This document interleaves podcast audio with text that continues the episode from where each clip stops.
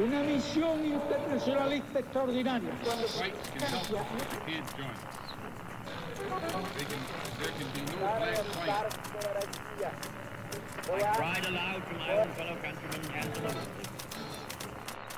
Sua rádio da história.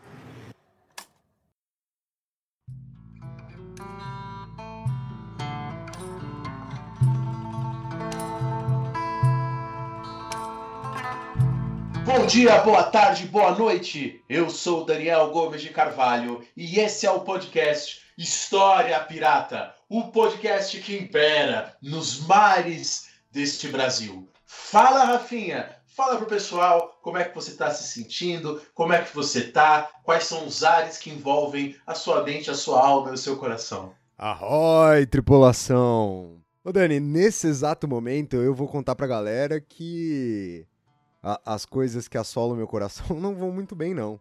Não, não acordei num dia muito bem e a gente não tá vivendo o melhor dos nossos momentos. É, e eu não tô falando da minha vida pessoal, tô falando da situação na qual nós estamos. Acho que até que a gente pode compartilhar aqui com a galera que a gente tinha feito um planejamento para que esse programa a gente gravasse ao vivo, presencialmente, se vendo.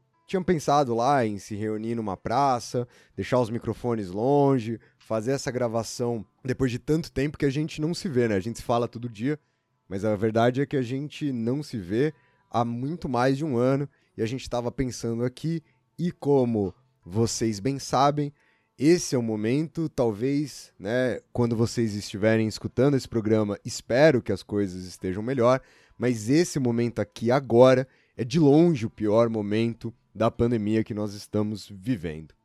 Ô Dani, agora eu vou tentar não falar mais disso para não, não, não, não cair o clima aqui do nosso programa. Não que a gente não deva pensar nessas questões, óbvio que a gente deve, mas quero saber o que, que você tá lendo, se de repente você tá lendo alguma coisa diferente para essa semana.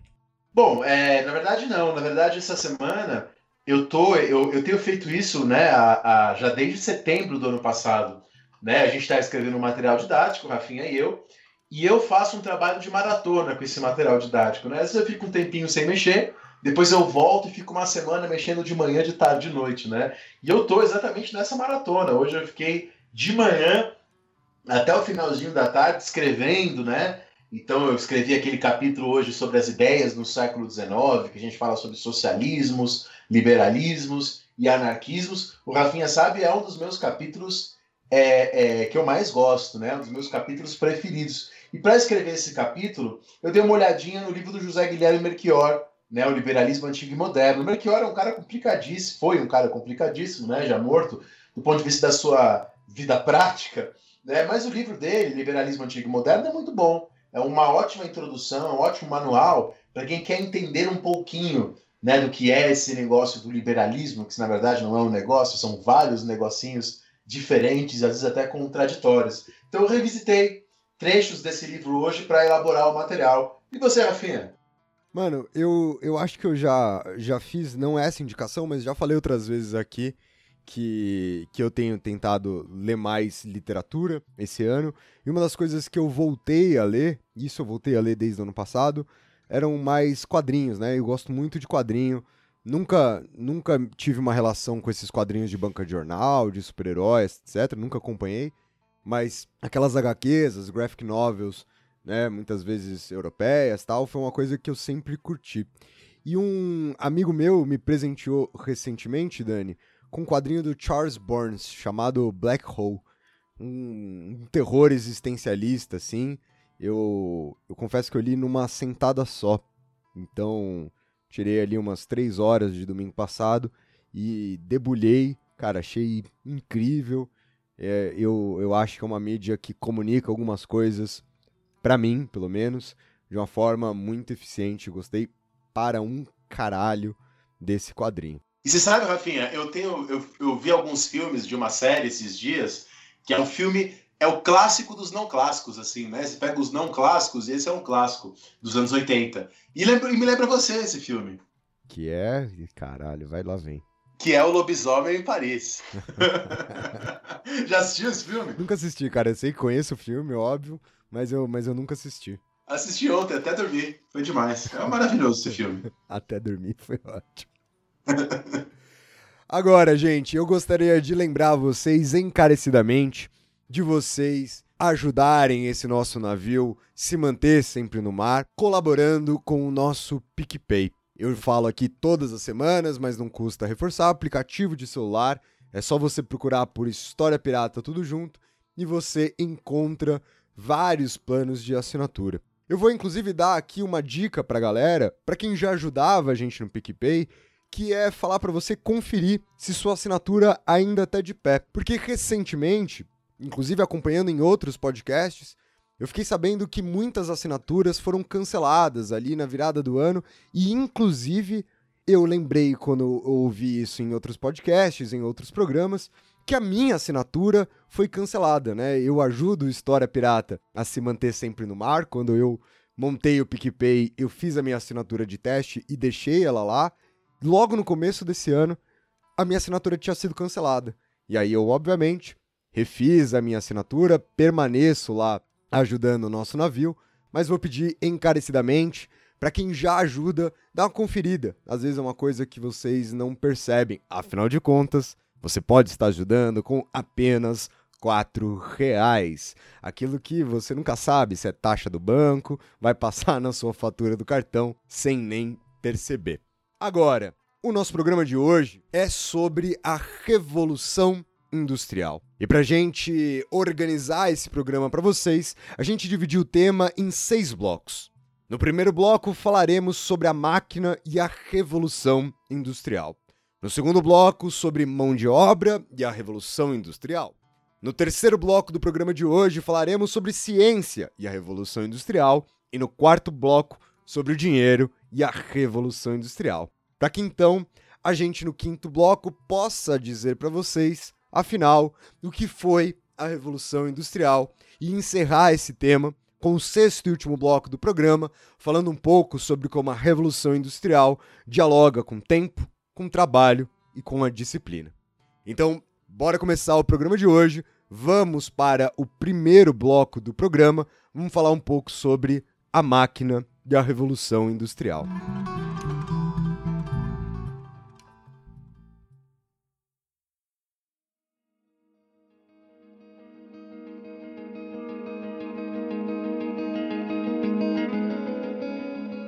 E hoje eu quero começar o programa citando um filósofo inédito. Um filósofo que quem me acompanha aqui no História Pirata, não se liga nessa história, que agora só se liga, sabe que eu mal falo desse filósofo.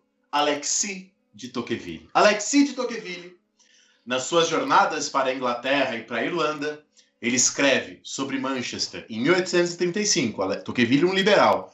Desta vala imunda, a maior corrente da indústria humana flui para fertilizar o mundo todo.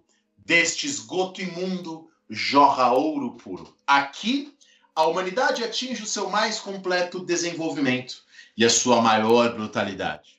Aqui, em Manchester, a civilização faz milagres e o homem civilizado torna-se quase um selvagem. Lindíssima passagem do Tocqueville, é, e é um liberal, né? Então é, ninguém pode dizer que ele está querendo falar mal do capitalismo, falando sobre Manchester e sobre o que ele viu nas indústrias de Manchester. Agora, para citar um marxista, o Hobsbawm, na, na Era das Revoluções, ele diz: sob qualquer aspecto, a Revolução Industrial é o mais importante acontecimento da história do mundo, pelo menos desde a invenção da agricultura e das cidades. E começou na Grã-Bretanha.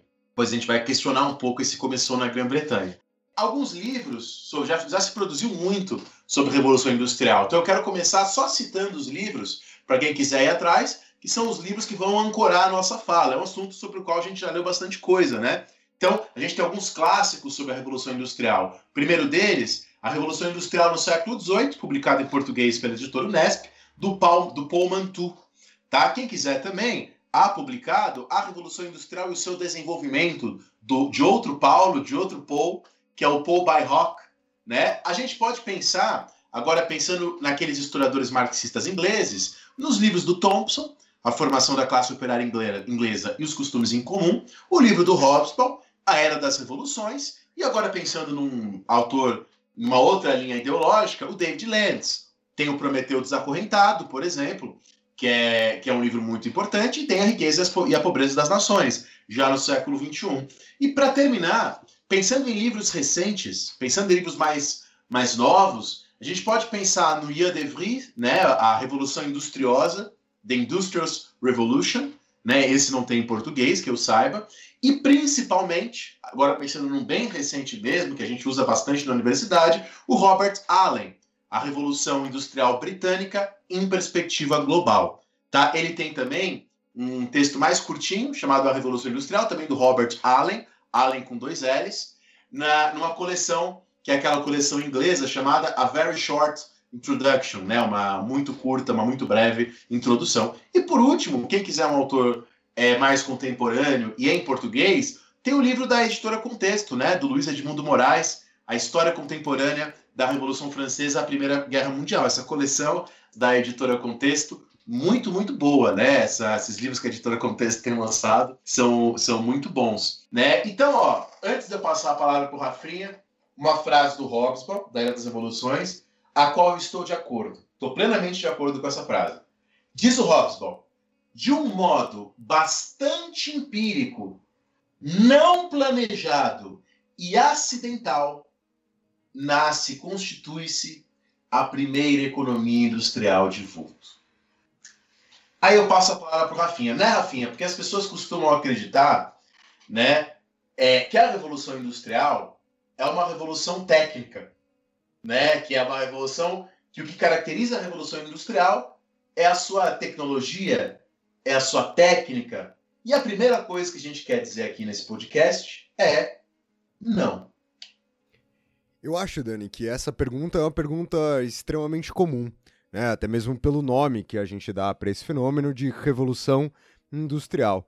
E fica aquela sensação sempre no ar de que a revolução industrial acontece né, por causa do desenvolvimento da tecnologia, por causa do desenvolvimento das máquinas, por causa do desenvolvimento, principalmente, do motor a vapor.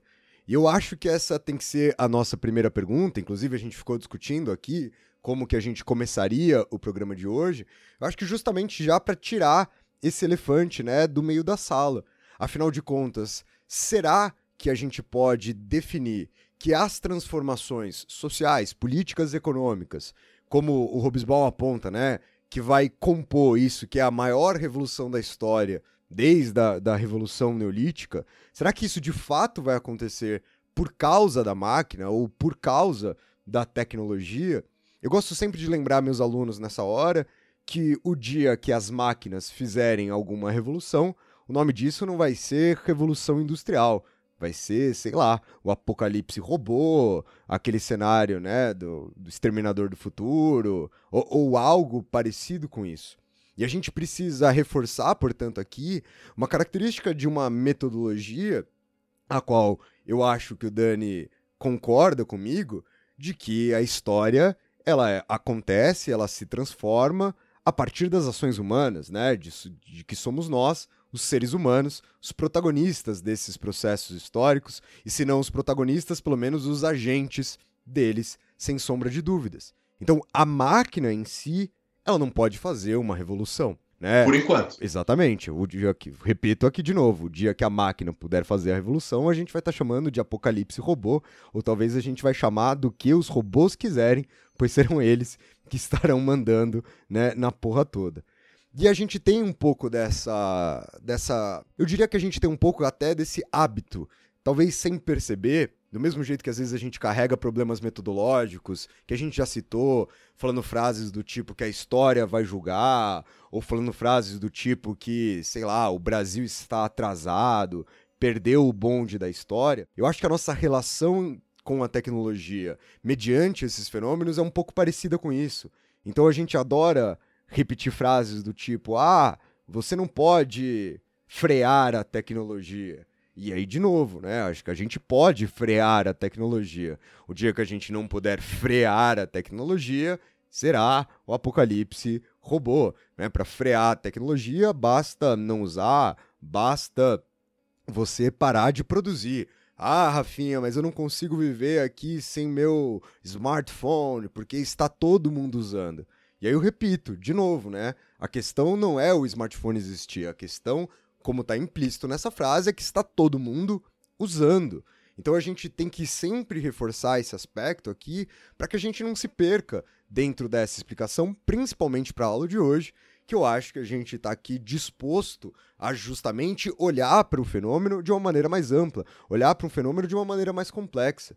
A gente está discutindo uma coisa, como a gente vai trazer no último bloco do programa, que vai mudar nossa relação com o tempo, né? Que vai mudar nossa relação com a distância, ou seja, vai mudar nossa relação com o espaço, vai mudar nossa relação social, política, de trabalho, econômica e assim por diante. Reduzir isso à máquina simplesmente me parece muito problemático. Antes de você falar, eu só queria lembrar de um único episódio aqui para concluir o meu raciocínio, que é a, o primeiro desenvolvimento de um motor a vapor, né? O primeiro, de fato, quando a gente pensa no primeiro desenvolvimento do motor movido a vapor, esse motor ele tinha proporções gigantescas, né? A gente está falando de algo que ocuparia aí facilmente o tamanho de um quarto, o que já implica no fato de que ele dificilmente vai conseguir ter uma aplicação prática.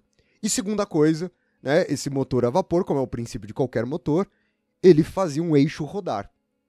Né? E aí, de novo, fazer um eixo rodar mecanicamente, aquecendo uma caldeira, faz uma revolução? Só se a gente estiver usando revolução no seu sentido estrito de que ele faz né, o, o eixo rodar. E aí, nesse sentido apenas.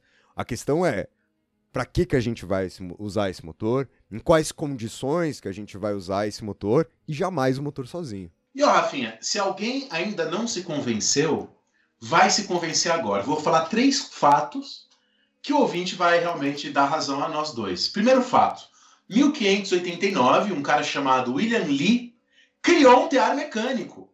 Em 1589, no século XVI, ele apresentou para a Rainha Elizabeth, a primeira. A Rainha Elizabeth viu o tear e falou: não, isso daí vai eliminar trabalho das pessoas. Isso daí vai tirar o meio de subsistência das pessoas. E a Rainha Elizabeth proibiu o tear. Tá? Tá vendo, ouvinte, como não é uma questão meramente técnica, não é que a técnica não, não tem nenhuma função, mas não é a questão técnica que é a Revolução Industrial. É, eu acho que esse exemplo já te convenceu, mas vou dar outros. É, em Dublin, na Irlanda, não teve uma revolução industrial no século XVIII, mas você tinha uma cervejaria, que era a cervejaria da Guinness, que era um negócio extremamente complexo cientificamente. Porém, a mera existência de uma cervejaria, né, que é a cervejaria da Guinness, extremamente complexa, não mudou a sociedade irlandesa, não transformou a relação dos irlandeses com o trabalho e com a disciplina. Esse é mas você está vendo? Não teve revolução industrial no sentido de uma transformação da sociedade só por causa de uma técnica. E, terceira, e terceiro fato, a lançadeira volante do John Kay, de 1733, e a máquina de fiar do Yates, de 1738, que são duas invenções importantes da Revolução Industrial, elas são criadas, elas são inventadas e elas não são incorporadas na indústria. Elas são incorporadas décadas depois. Porque não precisava. Porque a antiga forma de produção, naquele momento, era suficiente, então não foi incorporado. Algumas décadas depois, foi. Então, quer dizer, você dizer que a Revolução Industrial é só uma questão de técnica, é que nem o pessoal que hoje fala que são as redes sociais que estão trazendo o fascismo. Não são as redes sociais que estão trazendo o fascismo. Elas podem ser um meio que amplificam, que tem uma relação. Mas, assim, tem pessoas mexendo ali. Tem uma sociedade ligada ali. É, eu acho que agora, Rafinha, acho que a gente já convenceu o ouvinte. Exatamente, e que fique claro, a gente não está dizendo que sem máquina há revolução industrial. O que a gente está enfatizando é que não basta a máquina para que a revolução industrial aconteça. É que a máquina não faz a revolução industrial e que aqui o que aconteceu no século XVIII não é apenas uma questão de desenvolvimento da tecnologia. E aí vocês podem entrar numa série de outras perguntas aqui agora. Ah, Rafinha, mas será que os caras não querem, não precisavam produzir mais? E eu vou lembrar vocês, e a gente vai discutir isso ao longo do programa de hoje. Vai produzir mais para quê? Né? A gente está transportando a nossa mentalidade atual de produção e de consumo para o século XVIII. O que a gente está tentando lembrar vocês é que a mentalidade de produção e de consumo ela está sendo desenvolvida com a Revolução Industrial, não que ela está lá a priori da Revolução Industrial. Então, acho que esse primeiro bloco, bem rápido, mas só para deixar esse aspecto claro para vocês, fica por aqui. Então, passamos para o segundo bloco do programa de hoje, para falar sobre mão de obra e Revolução Industrial.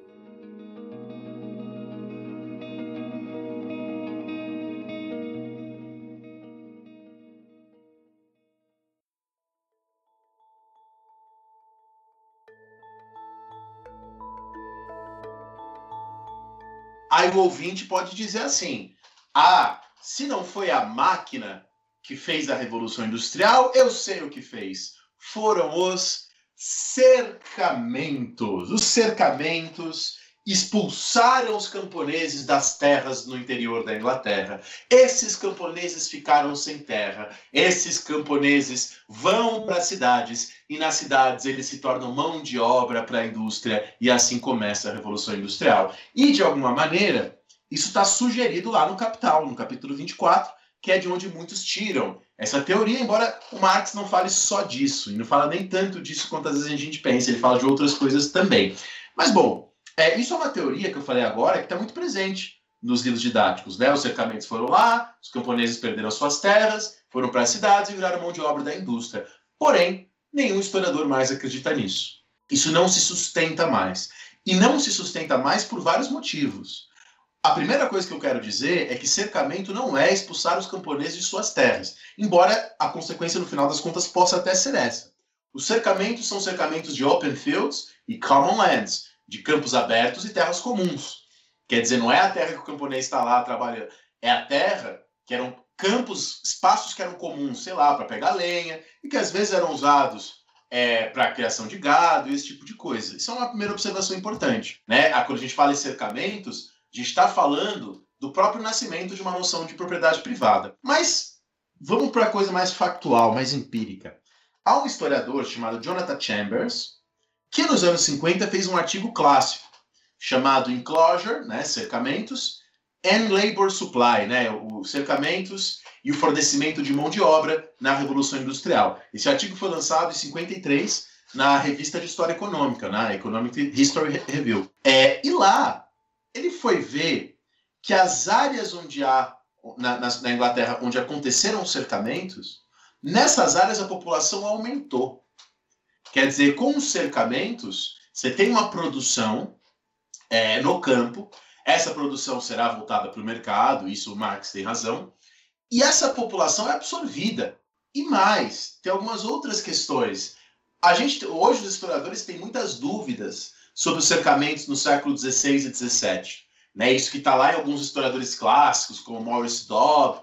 Alguns historiadores acreditam que a documentação ali foi mal trabalhada ou estava incompleta e que talvez os cercamentos sejam mais um fenômeno do século XVIII. Tá? O que é fato é que nas áreas onde houve cercamento não há despovoamento em grande escala, não há êxodo rural e também é preciso lembrar é, que as indústrias no, no século XVIII ainda eram muito pequenas. Sabe, as pessoas projetam muito no século XVIII, século XIX. As indústrias serão maiores, empregarão mais pessoas, e aí vem o Fordismo. Lá no século XIX, o século XVIII, quando começa a Revolução Industrial, as indústrias ainda são muito pequenas.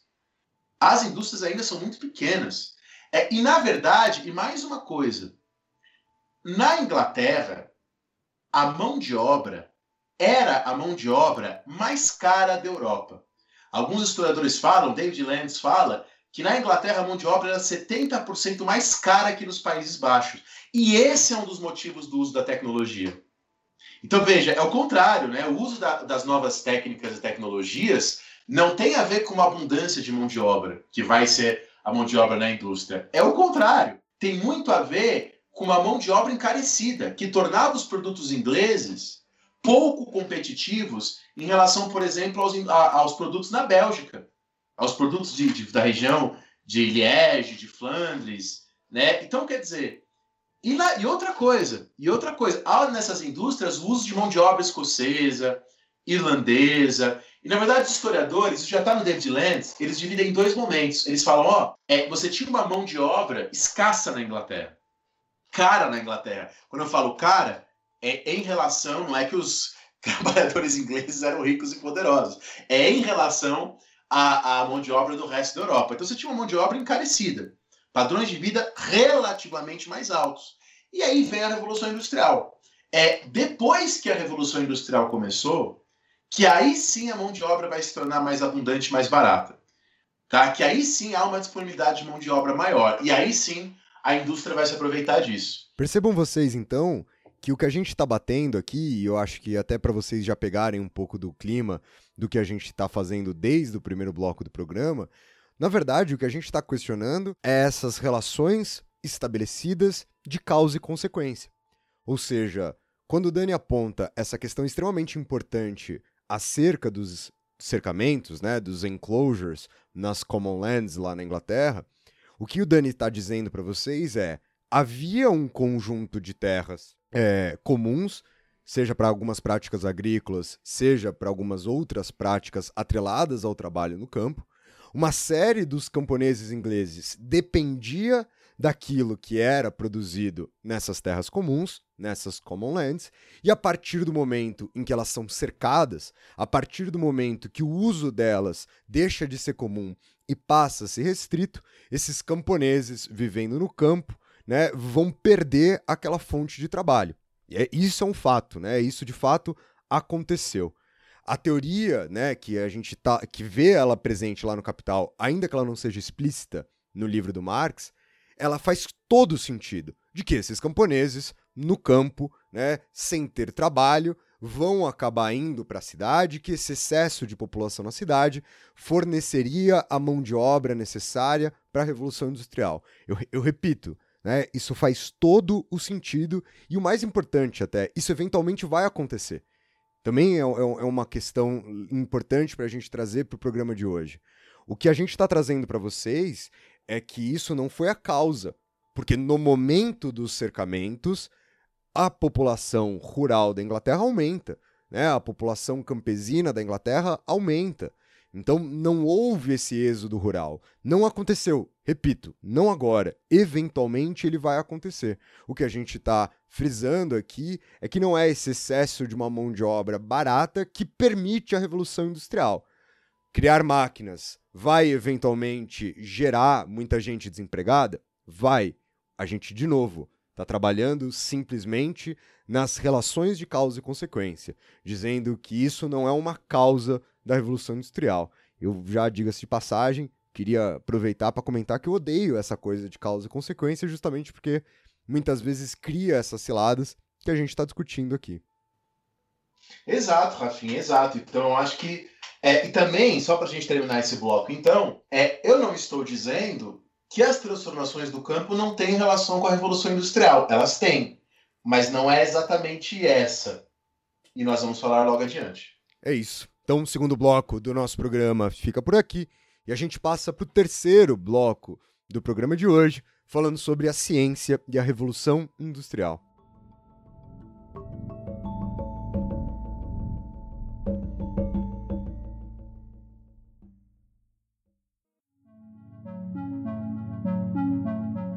O ouvinte pode dizer assim: bom, não foram cercamentos, não foi a técnica. Então, a grande causa da Revolução Industrial é que a ciência britânica era mais avançada, que os cientistas eram os inventores. E aí, é por isso que a Revolução Industrial aconteceu na Inglaterra e não na França, porque na França o Lavoisier teve que fugir por causa da Revolução Francesa. Bullshit.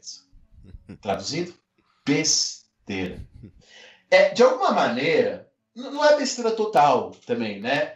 É, em algum sentido, a gente pode pensar que, poxa, a revolução científica, Newton, Francis Bacon, foi importante no sentido fáustico, né? Pensando o Fausto do Goethe e toda a tradição dos Faustos, né? Quer dizer, na ideia de uma, né, uma ideia de dominação da natureza, numa ideia de comunicabilidade da experiência, em algum sentido sim. Mas a grande questão que o Hobbes diz nas origens da Revolução Industrial é, no século XVIII, a ciência francesa, a ciência de vários lugares da Europa estava muito à frente da ciência inglesa. E mais, o conhecimento científico necessário para as invenções já estava disponível um século antes das invenções. Só para você ter é, algumas coisas mais concretas, para o ouvinte ter alguns fatos mais concretos, então vamos pensar que na França eles tinham não só Lavoisier, mas também o Dupont de Nemours, também o Turgot,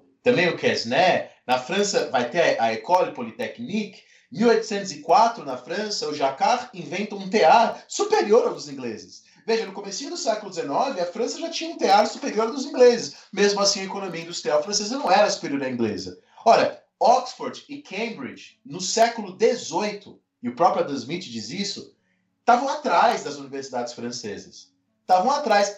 É, as invenções da Revolução Industrial, a lança, da primeira Revolução Industrial, né, que é o que a gente está falando, a lançadeira, a, o tear, a fiadeira automática, a máquina a vapor, essas invenções são puramente técnicas, quer dizer, elas são formuladas a partir de necessidades práticas, empíricas, de, a partir de conhecimentos científicos já disponíveis. É, vale lembrar que o John Kay, que inventa a lançadeira, era um cara relativamente pobre, filho de um pequeno proprietário e, fa e fabricante de pentes.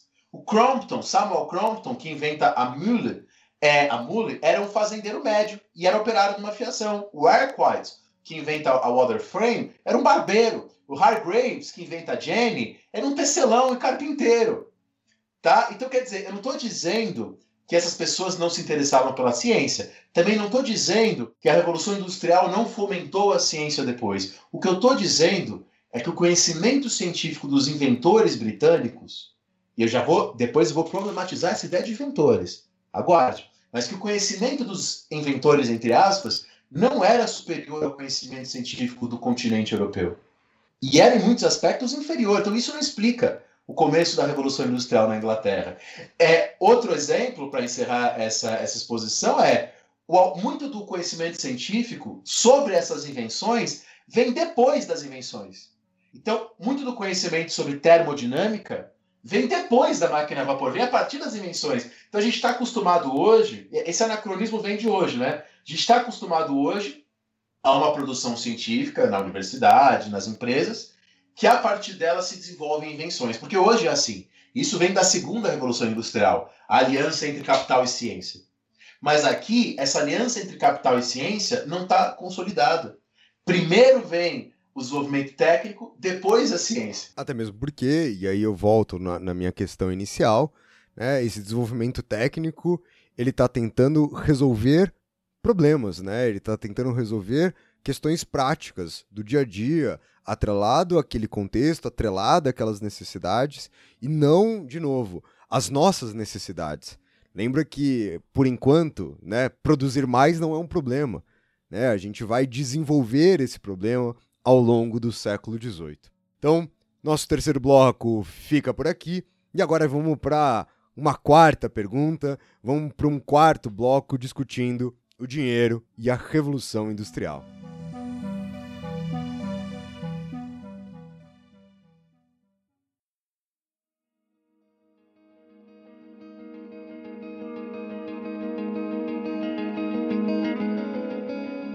Bom, nesse momento o ouvinte já está com tremedeiras, o ouvinte está pensando: caramba, então essa questão técnica, científica e dos cercamentos tem a sua importância, mas não são eles que explicam o começo da Revolução Industrial? Eu já sei, professor, eu já sei. É o dinheiro. A Inglaterra tinha mais dinheiro. A Inglaterra era mais rica, portanto a Revolução Industrial começa na Inglaterra. Ouvinte, ouvinte, ouvinte. Queria saber se você já ouviu falar de um lugar chamado China que no século XVIII, antes do imperialismo inglês, antes da Guerra do Ópio e essas coisas todas, era um lugar muito rico. Tá? Mas não precisa ir até a China. A gente pode ficar na Holanda, a gente pode ficar na França. Tá? Tem outras regiões da Europa é, com grande dinamismo também. E fora da Europa, mais ainda. Ah, professor, mas a Inglaterra tinha uma certa riqueza no século XVIII? Tinha.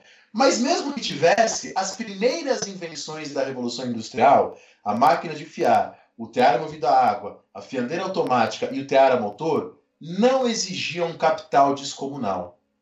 Tá? Na verdade, citando aqui o David Lentz, é, o volume global de investimentos foi relativamente pequena no, pequeno no começo da Revolução Industrial. Vou dar agora alguns dados mais práticos. Hoje eu estou bastante empírico. A máquina de fiar custava 6 libras.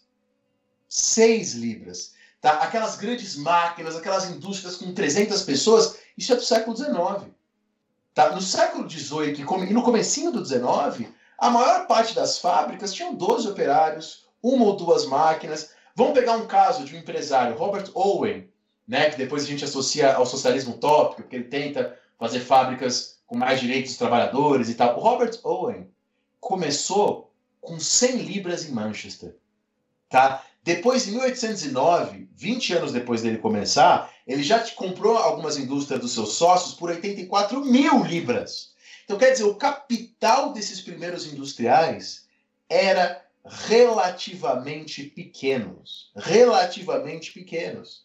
Tá? Ó, você pega nas Midlands, né? Você tinha 110 cotonifícios, né? Que, da, que trabalhavam com algodão nas Midlands. Desses 110, 62 tá, ainda estavam trabalhando no sistema de putting out system. Né? O que, que é o, o out system? Eles ofereciam as matérias-primas para produtores locais e depois pagavam pela produção. Né? Então, quer dizer, é, é, é, o Marx trabalha o Putting Out System lá no Capital, no livro 3, no capítulo 20, né? Na, na, num capítulo chamado Considerações Históricas sobre o Capital Comercial. Né? Nesse capítulo, o Marx diz que tem duas vias para o nascimento da indústria, do capitalismo. Uma seria uma via interna, com produtores rurais acumulando capital e a partir desse capital eles passam a contratar o trabalho assalariado, produzir para o mercado. Outra seria uma via externa, com comerciantes, já com capital acumulado, investindo na manufatura.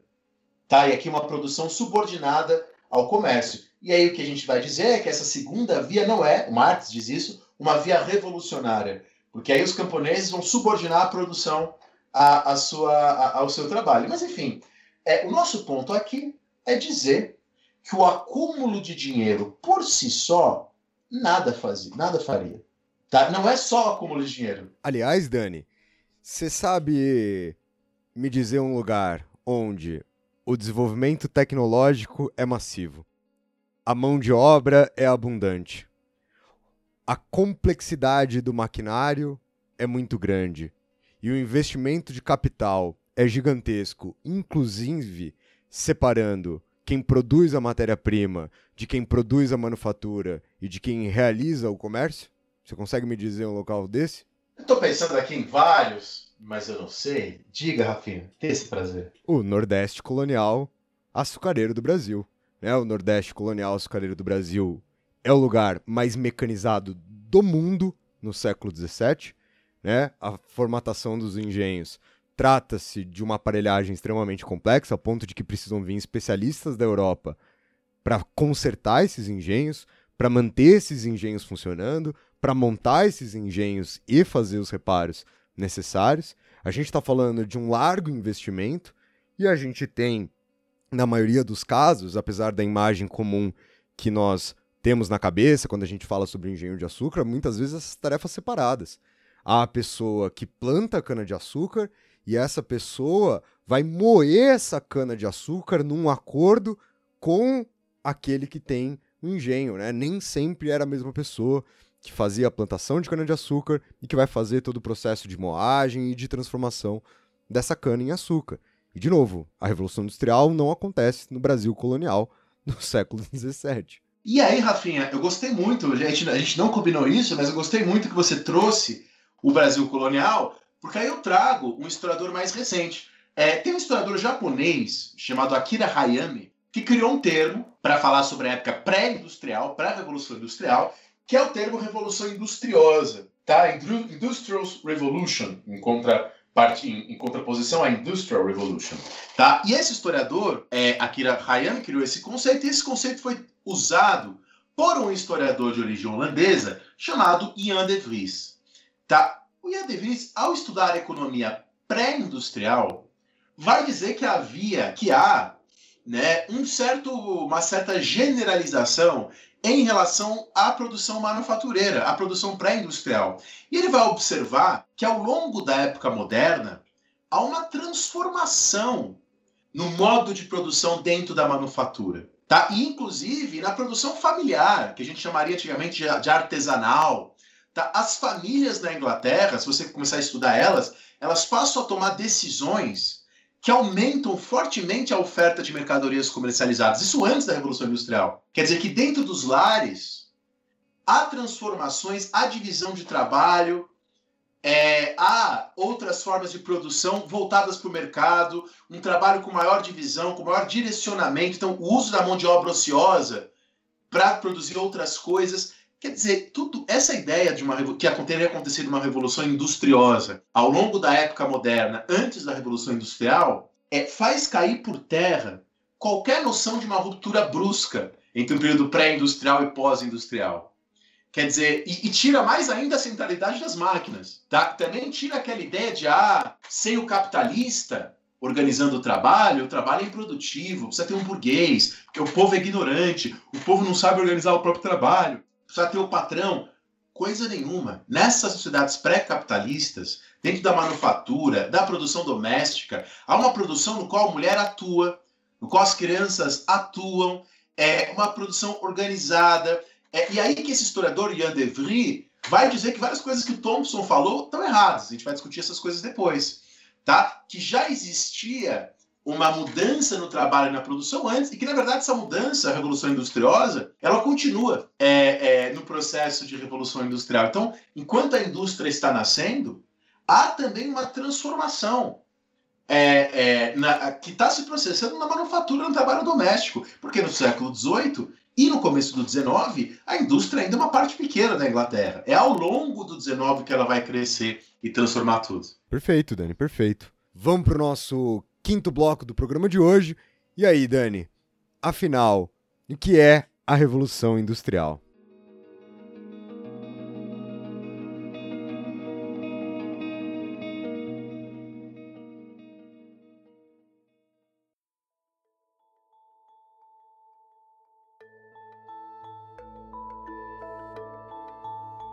Gente falou muita coisa sobre o que não é, a gente rompeu né, com aquela coisa de ah, manufatura era uma produção irracional, e aí chegou a, a racionalidade britânica para dominar o mundo. Né?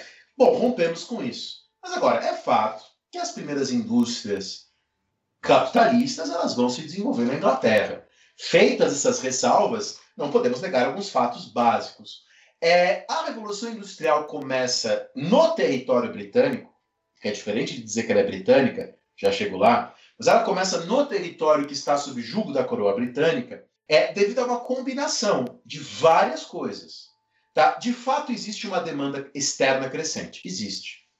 De fato, existe uma oferta externa de matéria-prima. Existe. De fato, existe, como disse o David Lenz, um alto custo da mão de obra inglesa. Tá? O alto custo da mão de obra inglesa cria o quê? Cria uma recompensa para o investidor ao introduzir o maquinário.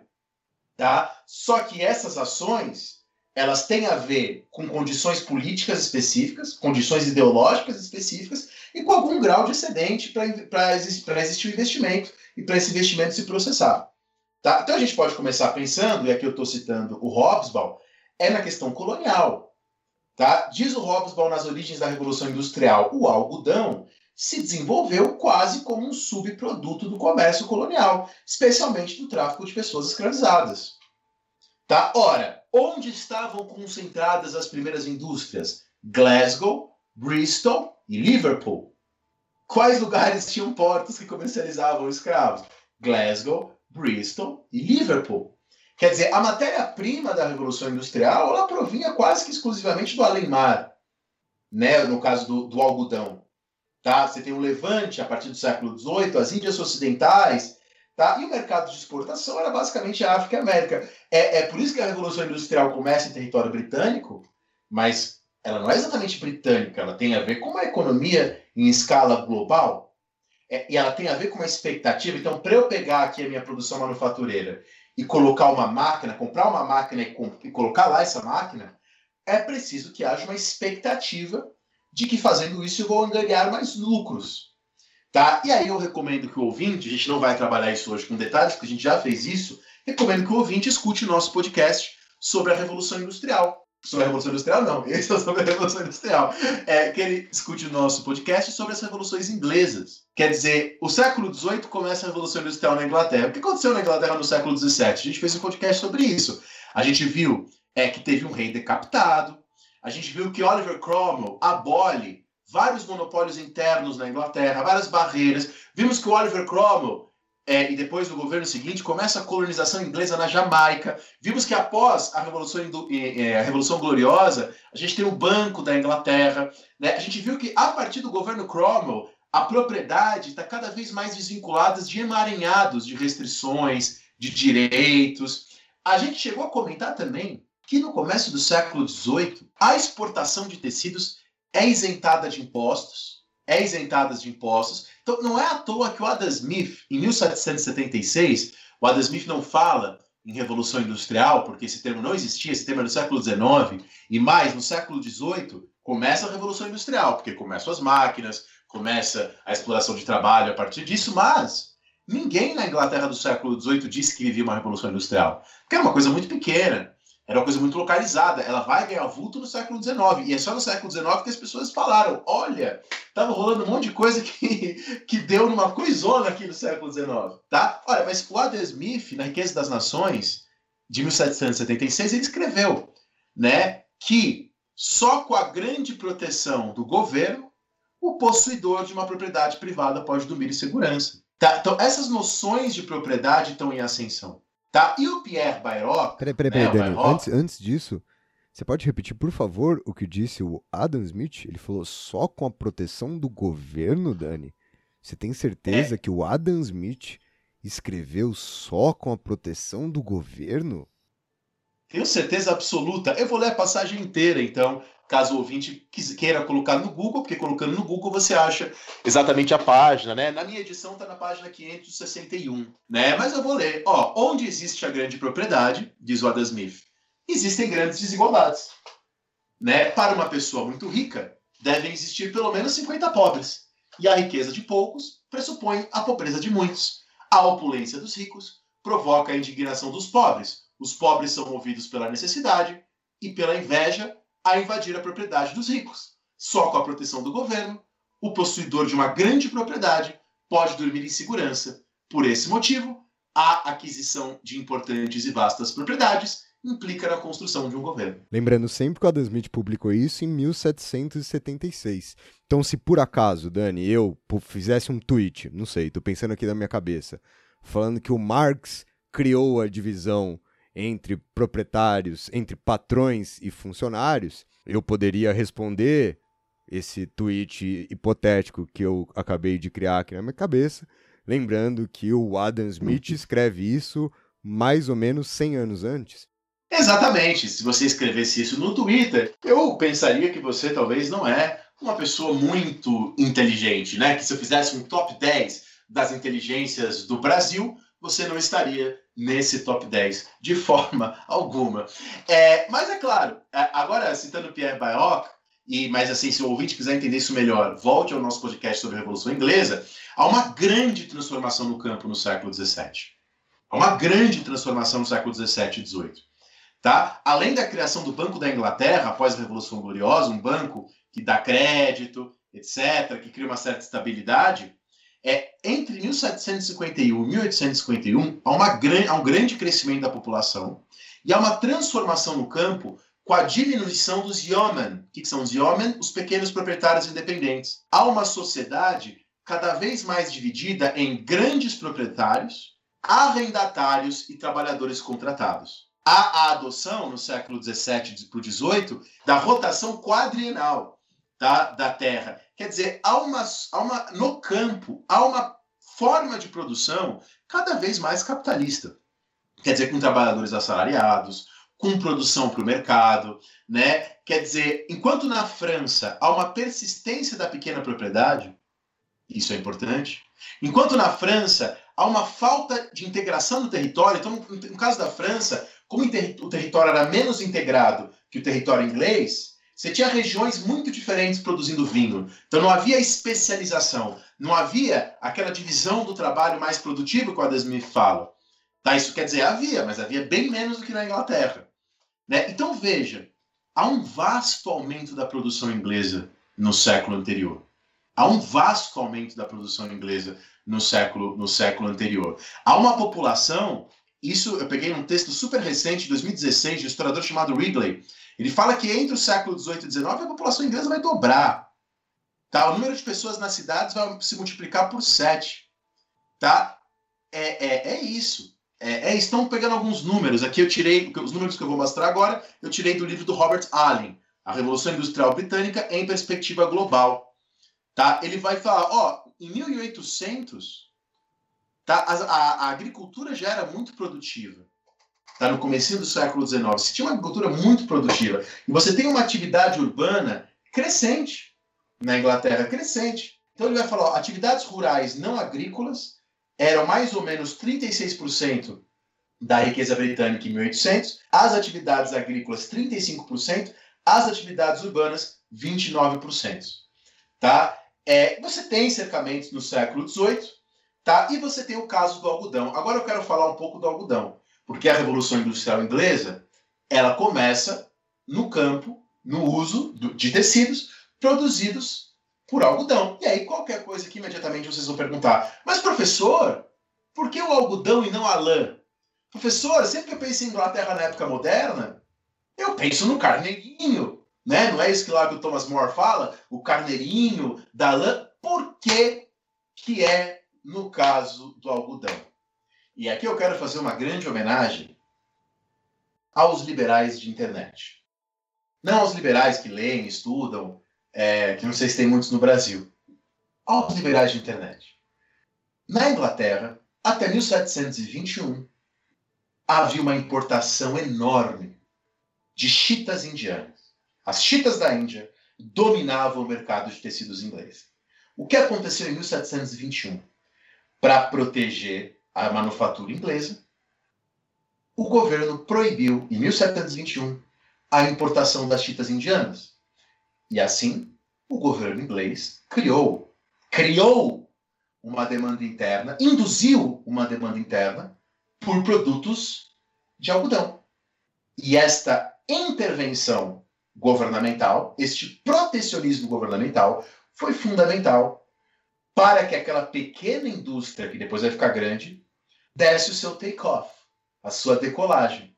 É, ah, professor, é, é já entendi então que o protecionismo foi importante para a Revolução Industrial acontecer. Sim, mas professor, você não explicou por que o algodão em vez da lã.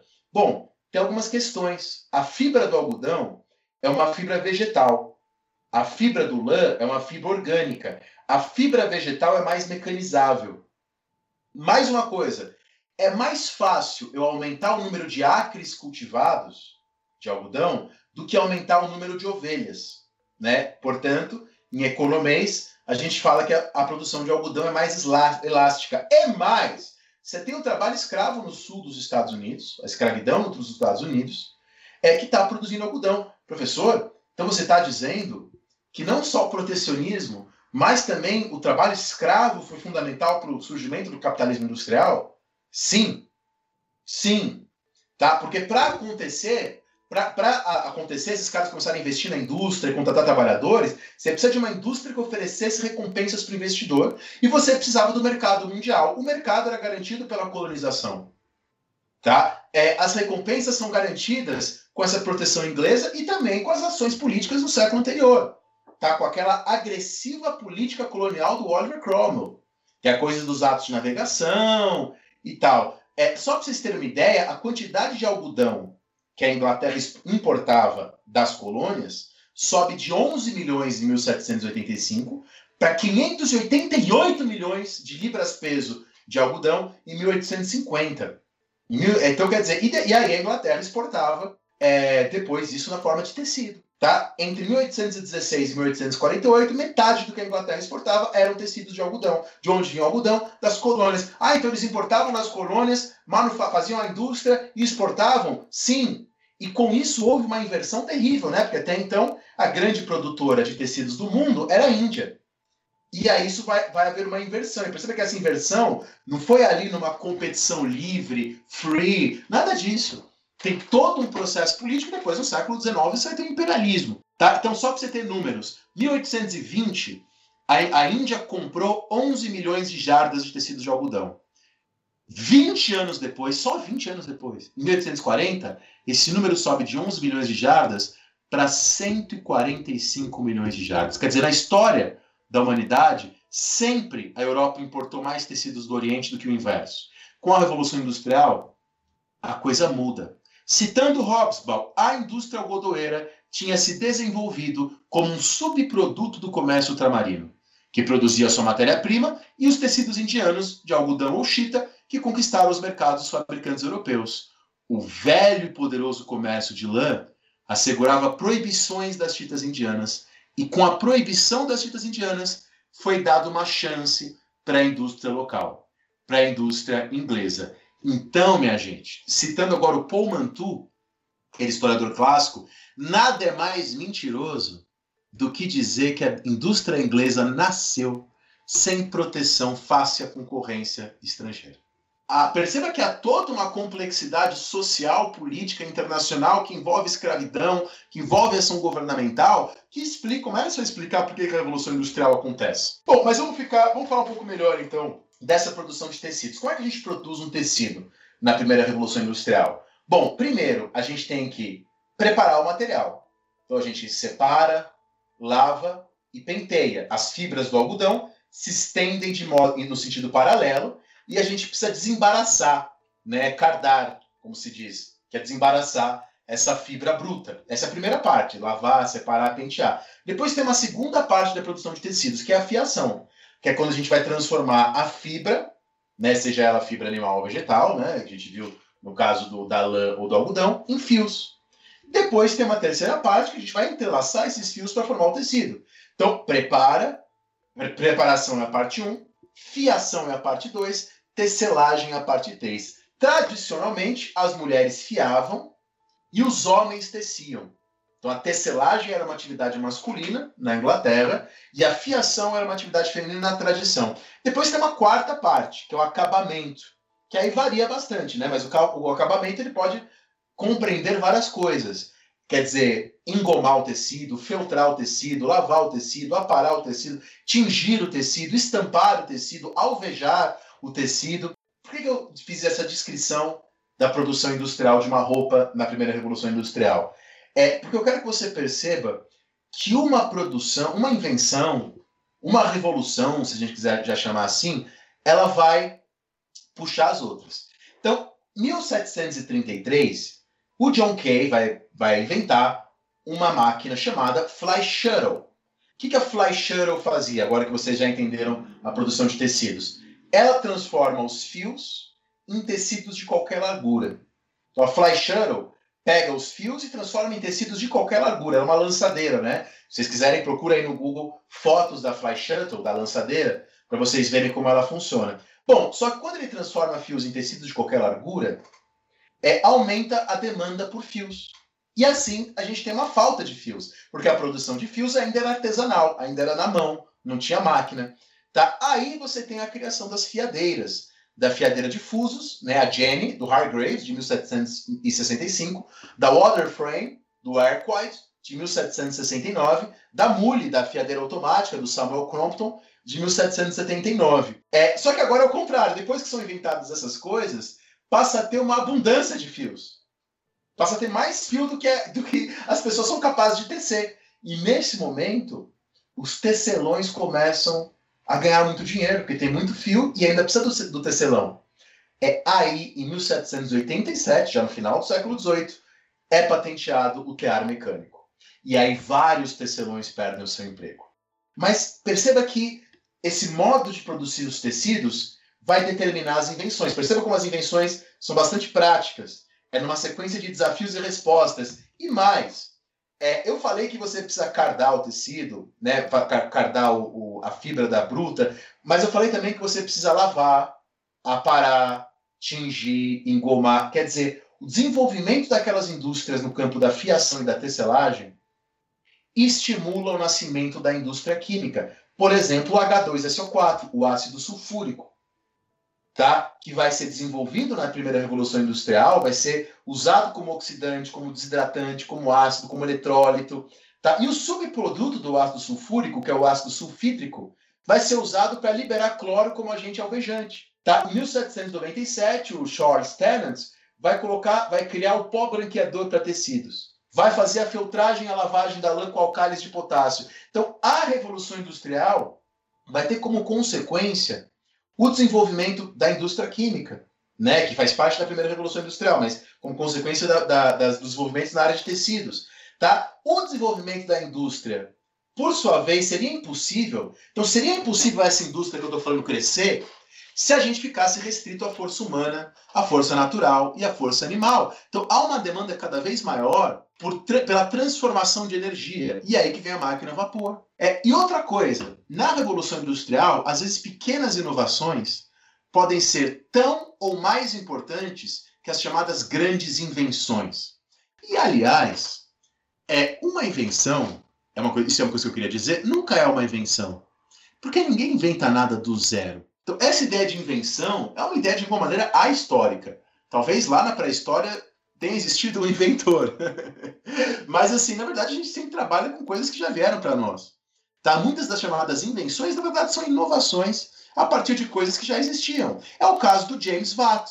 Tá? O James Watt era um construtor de aparelhos da Universidade de Glasgow, na Escócia. E o que, que o Watt fez? Ele melhorou a questão do desperdício de energia na máquina do Newcomen.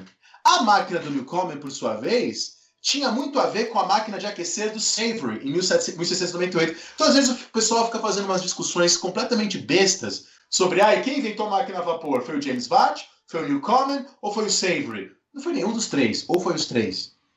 Tá? É uma sequência de melhorias, de respostas. Ou, agora pensando na indústria, é, é, na indústria do carvão e tal, o Adam Derby, em 1709, ele é o primeiro a usar o coque, o carvão mineral, na produção de ferro.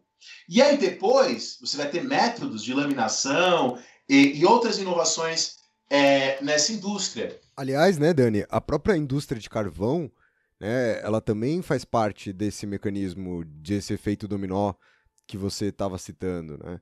Há toda a questão sobre como as minas de carvão na Inglaterra inundavam, né? Inundavam de água. Você cavava, cavava, cavava, cavava e inundava de água. E aí, para conseguir extrair carvão, eventualmente você passa a usar as máquinas a vapor como bomba d'água para retirar né, essa água, poder esvaziar e poder continuar minerando. E daquela forma que você bem explicou, essa máquina vai se alimentar com carvão da mina que agora a gente consegue extrair mais e assim por diante, como há todo um conjunto de intersecção, de relação que você está apresentando. Eu queria, antes de voltar a palavra para você, até mesmo frisar um aspecto que eu acho que tem tudo a ver com a forma com a qual a gente construiu esse programa, é que a revolução industrial, ela é um processo extremamente gradual e diluído. Né, que talvez essa seja também uma das coisas que ajude naquela confusão. A máquina não foi criada e a revolução acontece. A mão de obra não chega em um determinado patamar e a revolução acontece. A ciência não fez uma descoberta e a revolução acontece. A Inglaterra não acumulou uma quantidade específica de capital e a revolução acontece. Da mesma maneira que o Dani está aqui mostrando para vocês como a gente sequer consegue assegurar quem é que inventa a máquina a vapor, se é que há um inventor da máquina a vapor, a gente também não conseguiria, por exemplo, assegurar para vocês uma data, né? Precisar para vocês um dia, precisar para vocês uma semana, precisar para vocês um mês, eu diria que a gente mal consegue precisar para vocês uma década para falar, ó, essa é a década da Revolução Industrial. A gente sabe ali que a gente está no século XVIII, que na segunda metade do século XVIII esse processo se intensifica de alguma maneira, mas a gente tem que sempre ponderar isso de como essa revolução industrial ela é diluída, né? E que eu não sei você, Dani, mas eu, eu não gosto muito dessa terminologia, por exemplo, primeira, segunda e terceira revolução industrial, porque eu acho que rompe justamente com essa premissa da diluição, de um processo gradual, ainda que seja didaticamente, pensando ali na sala de aula, ou pensando no meu caso, que ainda tenho que me preocupar com o vestibular, eu prefiro, ao invés de falar numa primeira, numa segunda, numa terceira revolução industrial, falar numa primeira, numa segunda, numa terceira fase da revolução industrial, e ainda assim eu acho problemático, né? porque parece que é uma sequência obrigatória. Então, o país que vai se industrializar no século XIX, ele precisaria fazer a primeira fase da Revolução Industrial antes da segunda, né? E, e óbvio que não. Então, por isso que eu queria só, antes de você continuar falando, reforçar esse aspecto gradual, diluído que a Revolução Industrial assume. É, e aí, para piorar para você, ouvinte, a nossa desconstrução que a gente está fazendo aqui para variar, vou indicar dois livros, um de 2013 e outro de 2015. Né? Um se chama a, O Crescimento Econômico Britânico, do Broadberry, outro do Riello se chama Cotton, né? É, é, algodão, a fábrica que fez o mundo moderno, de 2013. Os dois publicados por Cambridge. O que esses autores colocam? É, essas, eu falei que tinham técnicas de branquear, tingir os tecidos, não falei? De onde vieram essas técnicas? Da Índia, do Império Turco-Otomano, da Suécia, da França. Também falei né, da, da Inglaterra fazer esse comércio mundial. Mas, professor, a China não podia tomar esse comércio mundial da Inglaterra? Podia. Mas acontece que há né, é, é, problemas políticos no mundo, entre aspas, do Oriente, nesse momento. Né? A consolidação da dinastia Manchu, no final do século XVII, o rompimento do Império Mughal da Índia, no século XVIII. Todos esses acontecimentos que estão se operando lá na Índia e na China são fundamentais para a Inglaterra ter esse espaço. Tá? Então percebe que não tem a, a, ideia de invenção é uma categoria que nos leva ao erro, que nos leva ao engano. Tá? E aí você percebe com muita clareza, e aí você percebe com muita clareza a ligação entre a Inglaterra e o mundo a, o caráter global da Revolução Industrial e não o caráter britânico. Por exemplo, que aquelas explicações, ah, a Revolução Industrial aconteceu na Inglaterra porque os ingleses tinham a ética protestante, né? Eles eram mais protestantes, mais trabalhadores, mas várias das invenções, com mil aspas, deles são tributárias de conhecimentos da Índia, da China. E, o próprio desenlance, desenrolar, tem a ver com uma medida protecionista. É, então, assim, vamos, vamos organizar algumas coisas. Então, ó, não há na época, quando começa a Revolução Industrial, no século XVIII, a percepção que se vivia uma Revolução Industrial. A criação da palavra Revolução Industrial é da década de 1820. São socialistas ingleses e franceses que falam numa Revolução Industrial.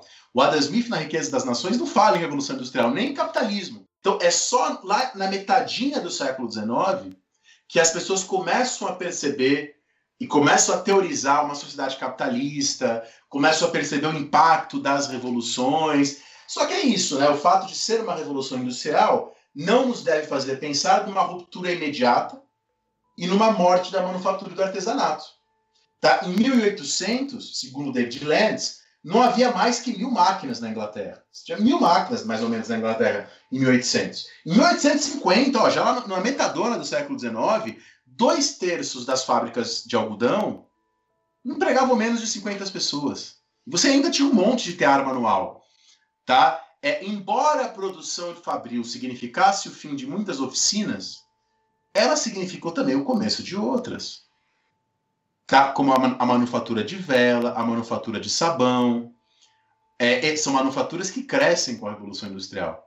Como a gente pode pensar, sei lá, o, o, a manufatura mecânica, que, não, que é um trabalho manufatureiro, doméstico, o trabalho do mecânico geralmente é, né, não sempre, é um trabalho que cresce com a indústria do automóvel. É um trabalho que. Então, a, é, a gente tem que pensar isso. Tá? Então, há uma revolução industrial, eu não chego a negar que há uma revolução industrial, mas é preciso a gente relativizar algumas coisas. Então, como definir a revolução industrial?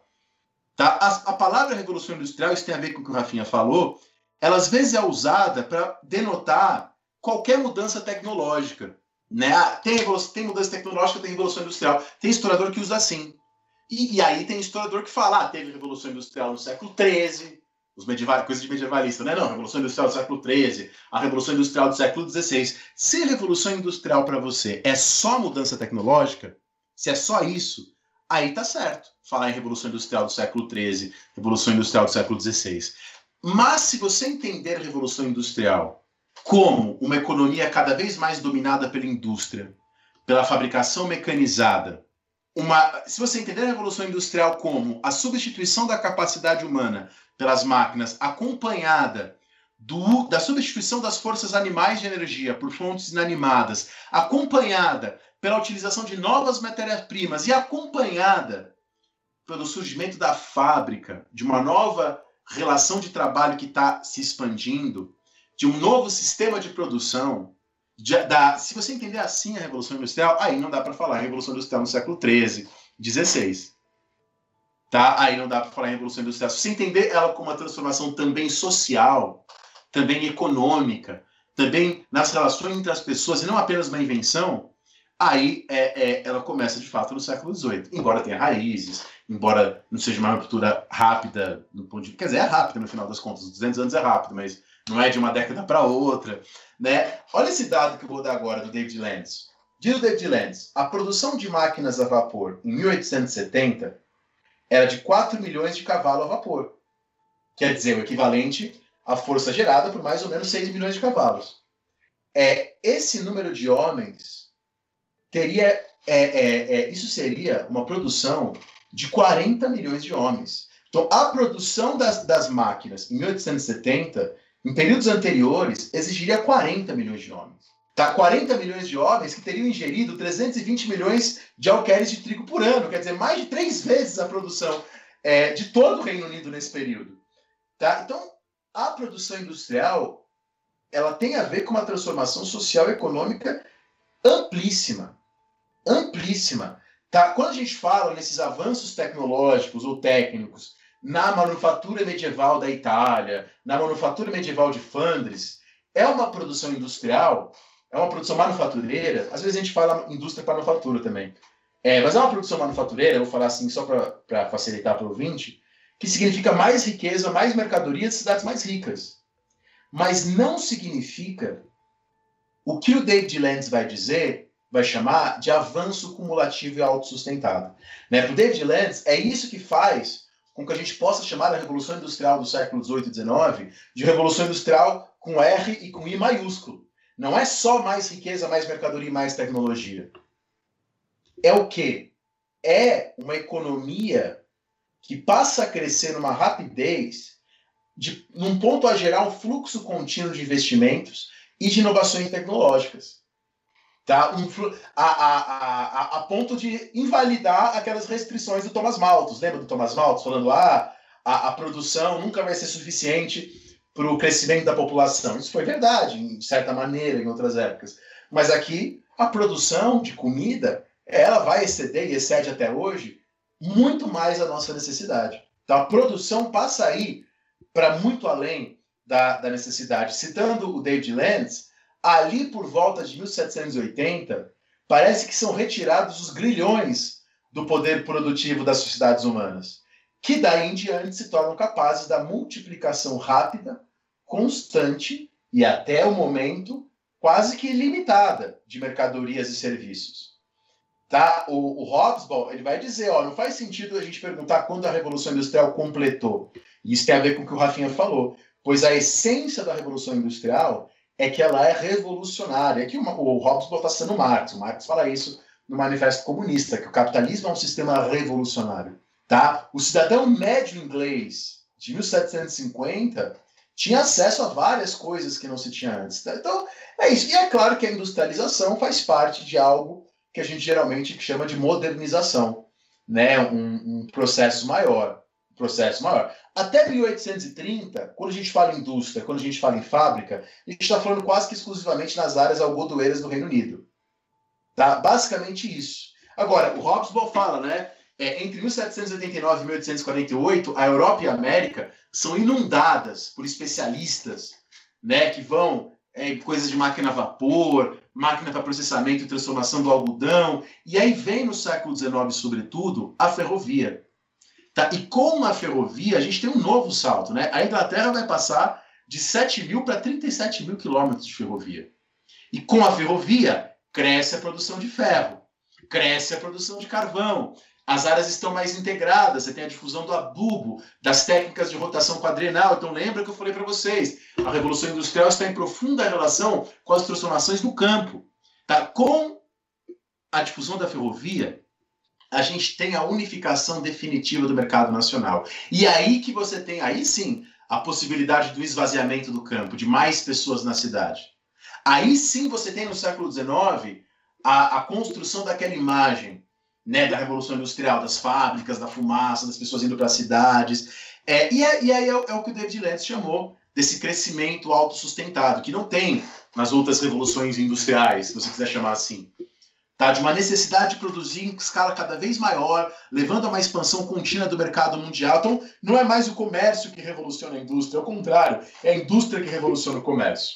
Tá? Então, perceba, é isso que diferencia, porque se a revolução industrial fosse só uma coisa técnica, aí a gente pode, de invenções, a gente pode falar em outras revoluções industriais. Mas a gente está aqui adotando a definição de David Lentz, relacionando com Hobsbawm e usando esses autores mais recentes também, para dizer que é uma transformação de natureza das relações sociais e da produção, né? Perfeito, Dani, perfeito. Vamos para o sexto e último bloco do programa de hoje, justamente para falar um pouco sobre essas relações sociais, justamente para a gente poder falar um pouco sobre tempo, trabalho e disciplina.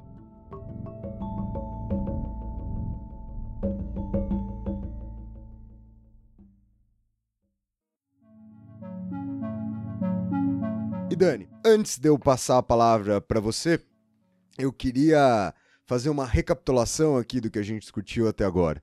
Então a gente começou o nosso programa de hoje fazendo perguntas, né? Ah, foi a máquina que fez a revolução industrial? Foi o excesso de mão de obra disponível que fez a revolução industrial? Foi a ciência que fez a revolução industrial? Ou será que foi o dinheiro que foi a revolução industrial?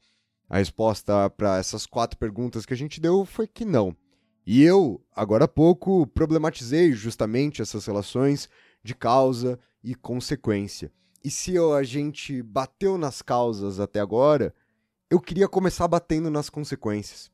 Porque a gente vai aqui falar sobre como o tempo, como o trabalho, como a disciplina se organizam é, a partir da Revolução Industrial, e eu quero lembrar que muitas dessas organizações, e você chegou a tocar nesse ponto aqui uh, no programa de hoje, elas já estavam estabelecidas.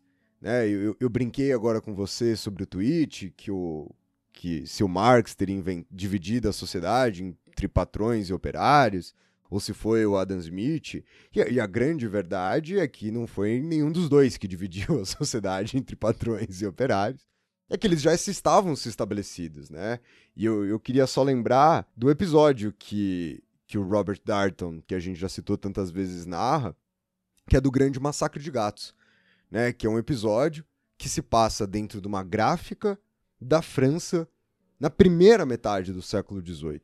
Então, sem sombra de dúvidas, a gente não está falando sobre uma região industrializada, a gente não está contando a história de uma indústria, Diga-se de passagem, né, essa indústria funciona num sistema clássico de monopólio, com aprendizes, mestres e assim por diante. E ela conta a seguinte história, eu vou contar aqui rapidão, para quem não conhece, né, mas está no, no livro que tem justamente o nome dessa, dessa, dessa narrativa, do Robert Darnton, O Grande Massacre de Gatos. Você tinha dois aprendizes dentro daquela gráfica, e esses aprendizes sempre relatando como eles viviam em condições extremamente precárias de vida, né? Viviam num lugar sujo, úmido, frio, eram os primeiros a chegar no trabalho, na verdade, a abrir né, a gráfica, eram os últimos a fechar a gráfica, e eles sempre contando como os donos do, da gráfica, olha a separação já estabelecida, né, como um casal de burgueses que era dono da gráfica, tratava eles muito mal e que especificamente a dona da gráfica tratava sua gatinha, né, La Grise, a gatinha cinzenta, é muito melhor do que ela tratava seus funcionários. Um belo dia, os donos da gráfica vão reclamar com esses funcionários que os gatos da vizinhança estavam fazendo muito barulho, estavam atrapalhando a noite de sono do casal de burgueses. E eles pedem aos funcionários que, ao final do expediente, matassem todos os gatos da vizinhança para acabar com aquele barulho.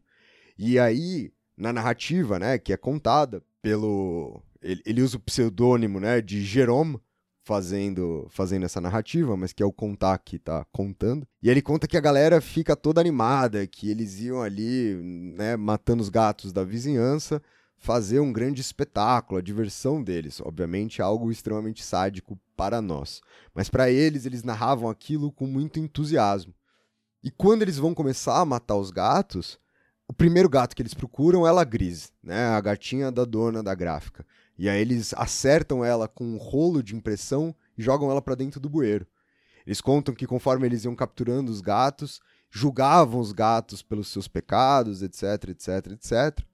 E aí acaba a noite, acaba esse episódio de violência contra os gatos, e na manhã seguinte, a dona da gráfica está desesperada procurando sua gatinha, os trabalhadores se dão de desentendido e depois caem na gargalhada, e o contar, né, o Jerome, conta que noite após noite eles reencenavam todo esse episódio para dar risada dessa situação.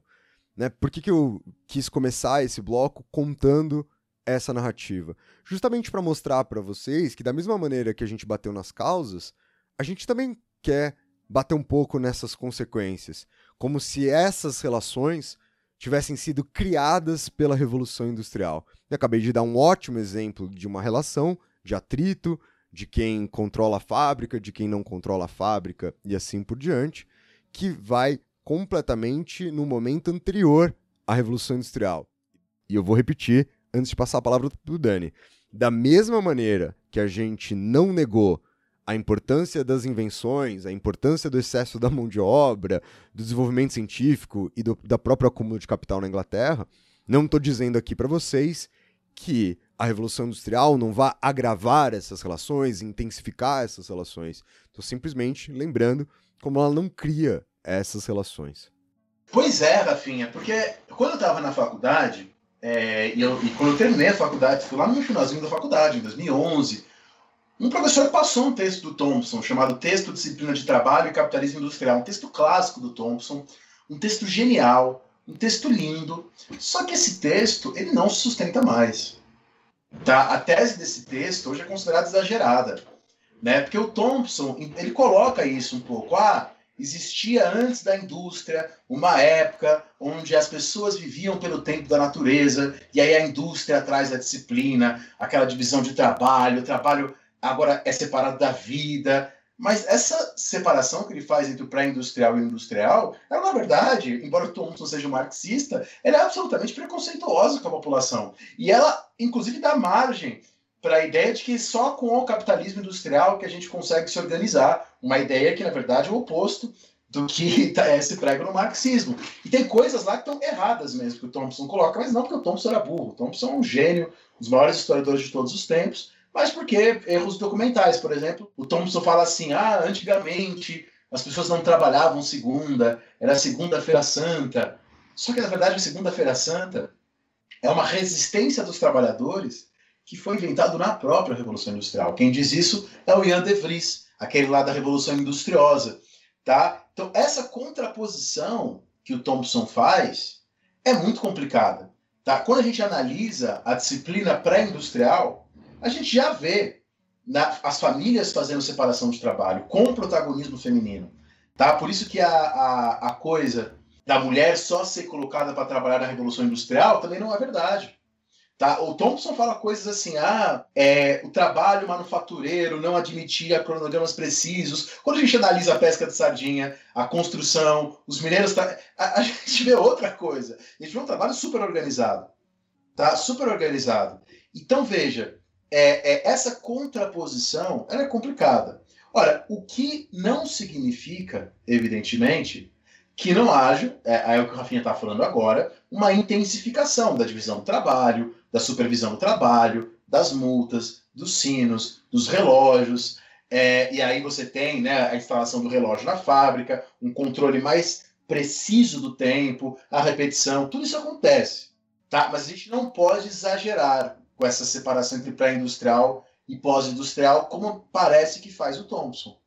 Tá? Como parece que faz. É, há muito mais uma intensificação de algumas coisas, um aprimoramento de alguma coisa. E é importante falar isso, inclusive para dizer que é possível organizar o trabalho pré-industrial, inclusive para mostrar o crescimento econômico manufatureiro anterior, inclusive para entender a própria organização do movimento operário. Ainda no século XVIII, e o grande livro do Thompson é sobre isso, né, a formação da classe operária, a gente tem a eclosão do movimento operário. Né? A gente tem, por exemplo, uma coisa muito legal, que são as sociedades de correspondência na Inglaterra do século XVIII. Né? Tipo um grupo do WhatsApp, só que com carta tá? E organizado lá pelos operários. Mais uma, uma evidência de que não é a tecnologia que cria as coisas. Ela pode intensificar, pode dar novos meios, mas ela em si sozinha não cria as coisas. Então, essa sociedade de correspondência, a classe operária inglesa fazia para opor-se ao, ao, governo britânico. É engraçado que os livros didáticos geralmente só falam do cartismo. Né? Eu sei que o Rafinha vai comentar algumas coisas sobre o cartismo, sobre o cartismo e sobre os quebra-máquinas, né? os luditas. Mas ainda no século XVIII, além dos quebra-máquinas, é, e essa ideia do quebra-máquina geralmente é bem mal representada também nos, nos manuais que a gente trabalha, é, você tem sociedades de correspondência altamente sofisticadas. E aí o ouvinte pergunta assim: nossa, professor, então você tinha sociedades de correspondência dos operários ingleses no século XVIII que faziam oposição aos patrões? Tinha. Aí o ouvinte pergunta: qual era a demanda deles? Muitas demandas políticas, né? Parlamentos anuais, é, uma coroa menos repressora, a extensão do voto. Eles pediam coisas como bolsas, auxílios para mães solteiras.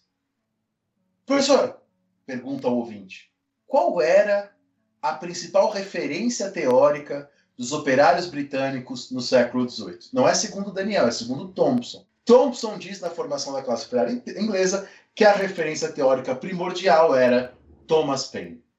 Tá? Os, di... Os direitos do homem de Thomas Paine. Né? E lá nos direitos do homem, o Paine já fala em assistência para desempregados, depois o Paine vai falar em renda universal, renda básica universal, não com esse termo, claro. Thomas Paine não é o Suplicy, embora o Suplicy goste bastante do Paine. Mas uma, uma, uma ideia mesmo de renda básica universal. É, essa, essa ideia já existia, agora não existia a palavra. É, o Paine propõe essas coisas, né? Essas coisas são referências para o movimento para a inglês. É por isso, ouvinte, que o Marx é, escrevia na Inglaterra do século XIX. No século XIX, Marx morou na Inglaterra escreveu lá, estudou lá. O Paine, se ele pisasse na Inglaterra, era pena de morte. Então, olha que curioso, o Paine é um autor mais liberal, digamos assim, que ele não era contra a propriedade privada, ele defendia o comércio. Só que o Paine era visto como mais radical que o Marx, porque o Paine tinha mais penetração na população. Os escritos do Paine são fáceis de escrever. E porque a época do Paine é uma época revolucionária. O período da história europeia pós 1848, quando Marx está escrevendo o Capital, quando Marx vive na Inglaterra, não é exatamente ainda uma época tão revolucionária quanto foi a época do Paine, no final do século XVIII. Tá? Tanto que em 1799, é, o parlamento inglês proíbe associações de trabalhadores para discutir salários e discutir condições de trabalho. Então, olha como não era uma classe trabalhadora ignorante, que vive de acordo com a natureza. Pelo contrário, né? E o mesmo vale para as revoltas luditas, né, Rafinha?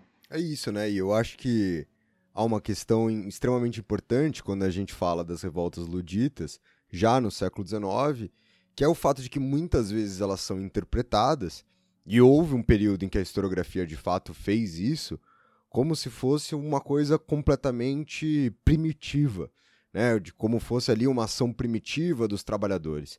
Para quem não sabe, as chamadas revoltas luditas ou o movimento do ludismo, que teria uma liderança que a gente não tem certeza se ela existiu, se ela é mitológica, se ela é criada, né? O Ned Ludland, são o movimento dos trabalhadores que começam a quebrar essas máquinas.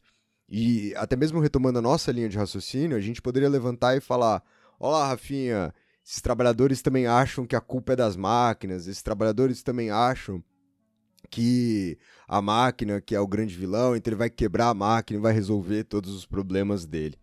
Agora, mediante isso que eu, eu trouxe para vocês, com a narrativa do grande massacre de gatos, com o que o Dani está trazendo para vocês com os movimentos já por salários no final do século XVIII, eu acho que fica mais fácil compreender, e aí o Thompson entra né, de corpo e alma dentro desse processo, como essas ações elas estão de fato acontecendo há muito tempo, independentemente da gente poder ou não falar numa classe operária.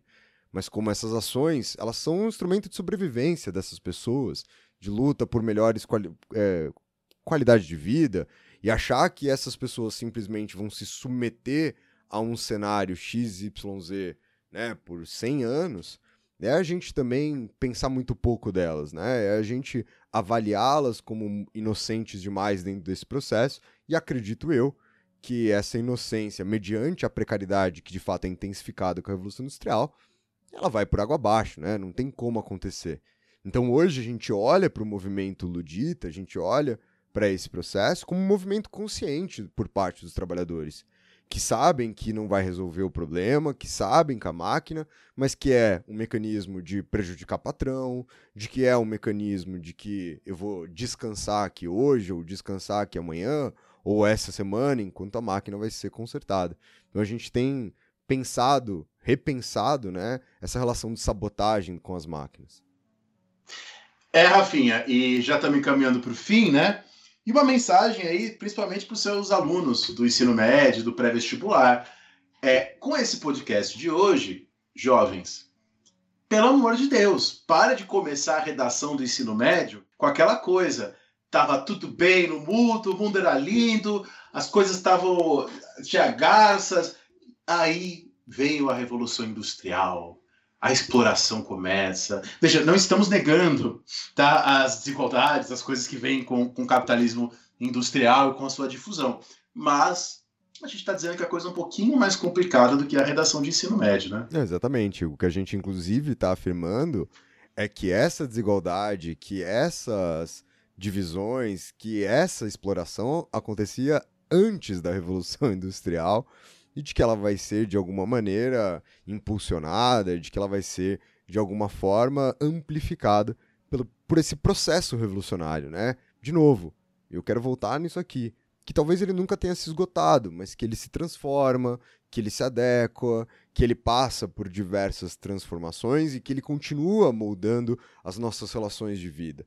O Dani falou ali, né, rapidamente, mas acho que eu quero trazer isso para a gente encerrar, Dani mas é uma coisa que muda a nossa relação com o tempo, né? E você, que assim como eu foi professor de ensino médio, de curso pré-vestibular por muito tempo, cuja pressão de conteúdo, etc., é, a gente muda a nossa relação com o tempo, a gente começa a achar que um minuto é muito tempo, né? Um minuto falando é tempo pra caramba. Eu vou, não sei se eu já contei isso aqui pro público e vai acontecer hoje, eu tenho absoluta certeza se vocês deixarem só eu e o Dani gravando, a chance da gente falar por uma hora e quarenta e acabar em uma hora e quarenta é sempre muito grande. Por que isso? Porque a gente dava duas aulas de 50 minutos seguidas. Ou seja, a gente falava por 100 minutos, a gente falava por uma hora e quarenta. Nosso cérebro se acostumou a falar por uma hora e quarenta.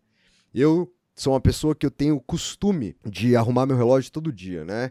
Então, eu gosto muito de relógio, eu gosto dos meus relógios mecânicos. Eu arrumo ele todo dia, todo dia. Um dia, Dani, eu arrumei o ponteiro da hora errado. Né? Arrumei o ponteiro da hora errado. E eu só descobri que eu tinha arrumado o ponteiro da hora errado ao final daquele dia. E aí isso me, me chamou a atenção de como, para mim, na minha divisão do meu tempo, na minha divisão do meu trabalho, pouco me importa que horas são. Para mim só me importa que minutos são, né? Estou muito mais preocupado com essa divisão do tempo e como o ponteiro dos minutos estava certo, eu nem sequer percebi essa diferença. Então a gente está falando de um processo revolucionário, um que a gente não sabe estabelecer quando ele começa, porque ele é gradual, porque ele é diluído. Dois, que ele continua se transformando.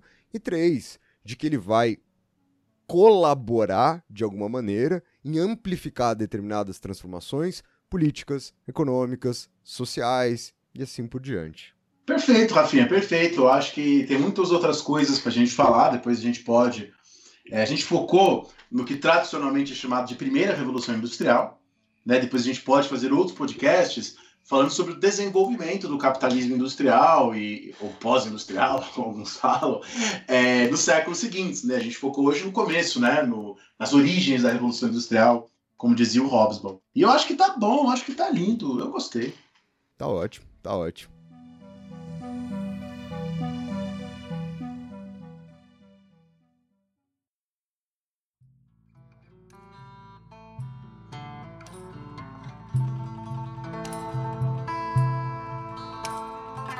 É isso então, gente. Não esqueçam de seguir a gente lá no nosso Instagram, no arroba História Pirata. Comentem lá no post de hoje, no post que você viu lá fazendo a divulgação desse podcast de hoje. O que vocês acharam? Tragam ideias, discutam aqui com a gente. E por fim, eu gostaria também de pedir para vocês, já que a gente já fez lá no começo do programa rodada de pedida de financiamento, de colaboração financeira, de ajudar a divulgar aqui o História Pirata, E conta um pouco dessas histórias pra gente, porque a gente quer saber também. Mostrou pra alguém, mostrou pra uma pessoa que não tinha nada a ver com história. A gente curte muito ouvir quando o nosso programa, quando tudo isso que a gente está construindo aqui tá fazendo pessoas repensarem história, ou tá fazendo pessoas gostarem de história, tanto quanto eu e o Dani gostamos. É isso, Dani. É isso, pirataria. Um grande abraço para todo mundo e até a próxima. Valeu, gente. Tamo junto e até o próximo programa.